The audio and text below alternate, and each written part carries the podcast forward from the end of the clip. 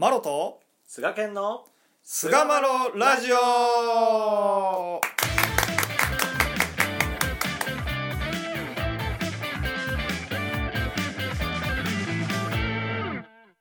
さあそれでは始まりました。第413回菅マロラジオ。はい。神が見ているというテーマですね。今回は、はい。あーこういったところで、えー、務めていきたいと思います。どうぞよろしくお願いいたします、お願いいたします、はい。まあ、今日ちょっとねあのー皆さんにお伝えしたいまああれ。お話っていうのが、はい。えー梅谷四郎兵衛先生という、まあ、逸話編にもよく登場される先人の方でありますが、まあ、うん。この方の、まあ、非常に明快なお話があったので、まあ、それをお届けさせてもらいたいなという思いから、えー神が見ているという、えーうんテーマのお話をしていきたいと思うんですが、これはまあ梅谷四郎兵衛先生の残されたお話の中で陰徳の理というお話があるんですけども、うんまあ、ある夏、まあ、日照りが続いて水不足の時百姓が早く起きて霧の中を桑を担いで田を見に見回りに行ったら霧の中から自分より先に来ていたのか人の姿が見えましたのやと。いやあおはよう。おはようございます。と挨拶を交わして別れて自分の伝授を見に行ったら水が減っていましたのやと。おかしいなと思い自分の田を一回りしてみるとモグラが穴を開けて水を流していた箇所は、あぜの芝土を掘ってちゃんと埋めて修繕した跡があったのやと。まあ、要は、えー田んぼの周り、水を溜めておく土手みたいなところですよね。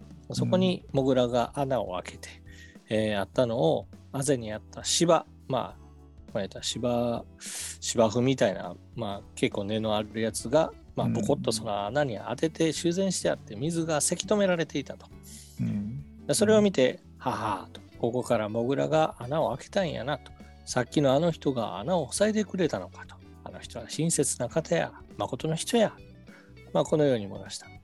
すると、まあ上手の人の田を、まあ、見に行ったらですね、うんあぜが細かく切ってあって、自分の田へ水が流れているのを見たのやと。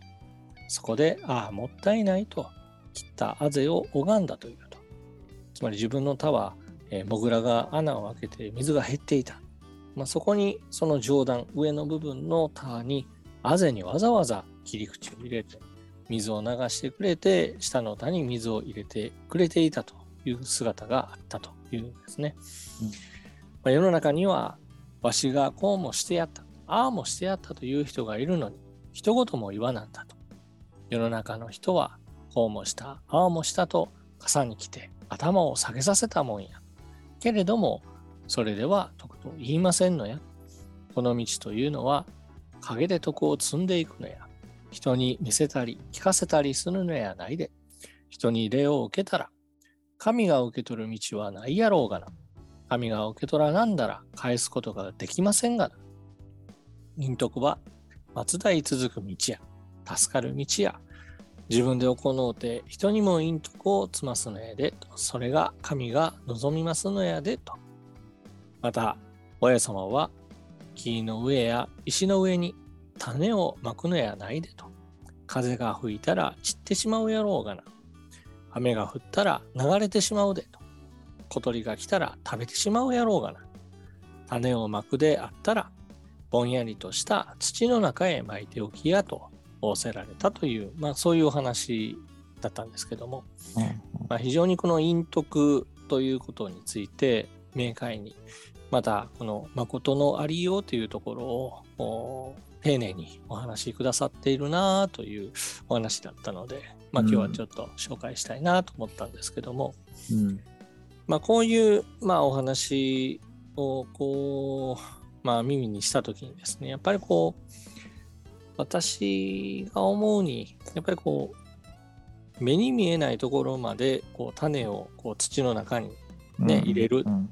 目に見えないところまで入れてこそ種は種の働き根を出してそして芽を出る芽を出すという働きができると、うん。私たちはついつい自分のやったことをこうひけらかしてですねうん。褒めてもらったり称賛されたりということをこう求めてもらうもんです。うん。またいいことをしたらお礼の一つの言葉も聞けへんかったら不足をしたりするっていうのが、まあ、人間の常でありますけども、うん。うん。まあ、そんな時神様はいいことをして人の助かる行いをしてお礼がなかったら結局それは神様のお受け取りくださる、えー徳になっていくんだよというふうにこう教えられるわけです。だから誠の子孫児というものはまあ一切ない。むしろ誰かにこう称賛されたり感謝されたりえしないことの方がうん結果的に罰代続く助かる道になってくるんだとこう励まされているのかなと思うと、まあ、常々こう神は私たちをずっと見つめてくださっているよという、まあ、そういうお話だなと思って、えーありがたいなと思って聞かせてもらってた。逆で考えたら神が見ているから気が静まらんっていう パターンもあるよね。やってることにね心の在り方一つにしてみて あやっべまあね。これ見られてるやっべみたいなことも、まあ、そういうふうなこともあると思うんでやっぱ影こそね関根豊松さんとかもうん。影こそ大切に通りや言うてねうん。言うてはったけども、まあ、特にねこの昔はやっぱ陰徳を言うたと思うわ。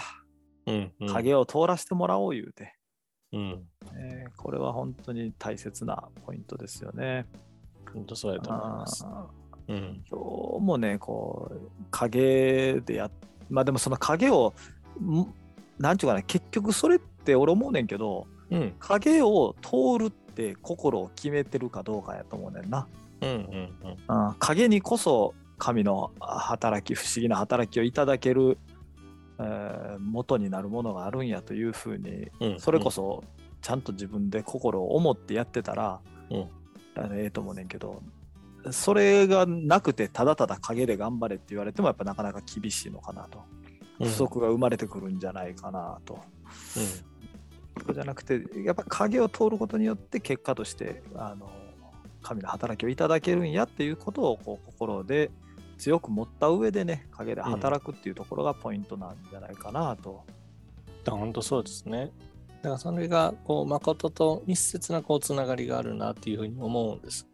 やっぱこうお助けさせていただけるかどうか神の不思議を頂戴できるかというのはやっぱ誠とやっぱりこの影の働きっていうところがやっぱセットなんじゃないかなとうん思うんですよね。そうなんですよね。はだまあそこをやっぱ影を通られた先人のね最たる、うんあれは本関さんやったんちゃうかなと、ねあそうですよね。よくね、うんこうあのー本関さんはこう朝早くからうん。また大工仕事を終えてから毎日のようにこうお屋敷に通っておられたと。うん。でよくね本関さんは人間中のはこの世に住まわしてもらうには何からでも徳を陰徳を積ましてもらわねばならんと。うんこれはまあ親様に教わってたんでしょうね。徹底してこう陰徳を身に行っておられたそうで、あ陰徳は些細なことやと。大層なことじゃないんやと。こうすれば後のためになる、人のためになると。このちょっとしたことに気をつければ陰徳は積まれ、神様は喜んでくださるのよ。こうすれば物が腐らぬ、傷まぬという心が大事や。粗末にしてや天の上にかなわんと。うんまあ、どんな小さなことであってもですね、人が見てるからどうやらっていうのじゃなくて、え後々のために、次に使う人のために、えーうん精一杯いわゆる親様に教えられた働くですよね。周りの人たちに楽し、楽、はたはたの楽のために、こう、陰徳を積むということを実行しておられた。でよね、日産してるとき、夜中にお屋敷からこう帰っておられるときにね、夜ですよ。うん。壊れた橋をこう月明かりを頼りに直直しておられたんでしょうね。うん。あー道路の補修をしたりとかですね、大工仕事の技術を存分にこう誰も見てないところでやっておられたと。うん。これはいつも村人たちが喜ぶやろうなとうん。いうところでですね、えーそれを思い描きながらこうやっておられた。うん。でこれがあー実はどうもこう、胆振伊蔵さんらしいぞと、伊蔵さんがやっておられるっていうことが村人にバレてですね、うん。えーどうも伊蔵さんらしいという噂が流れ出した時に伊蔵うん伊蔵さんは、まあ、仲良かった人にね、うん困ったことになってきたわいとこう漏らしておられたと。うんやっべ、陰徳じゃなくなってきたぞと。これ言われちゃうぞ、やっべやっべみたいな 感じになってこられたんですよね。なるほどね。うん。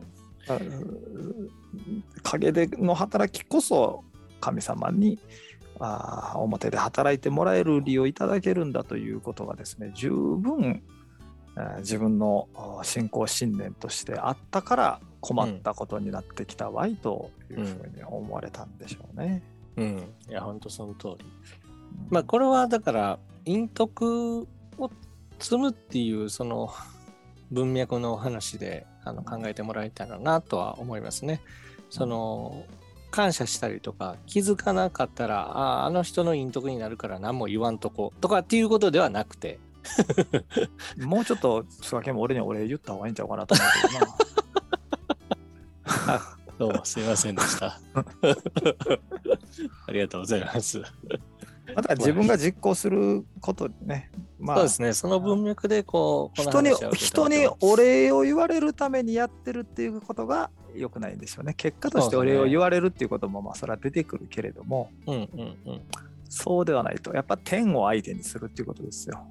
うんうん天を相手にして、うん天が見ている、神が見ているという。うんうんまあ昔の人はよく言いましたよ。お天道様に恥ずかしくないような生き方しやと。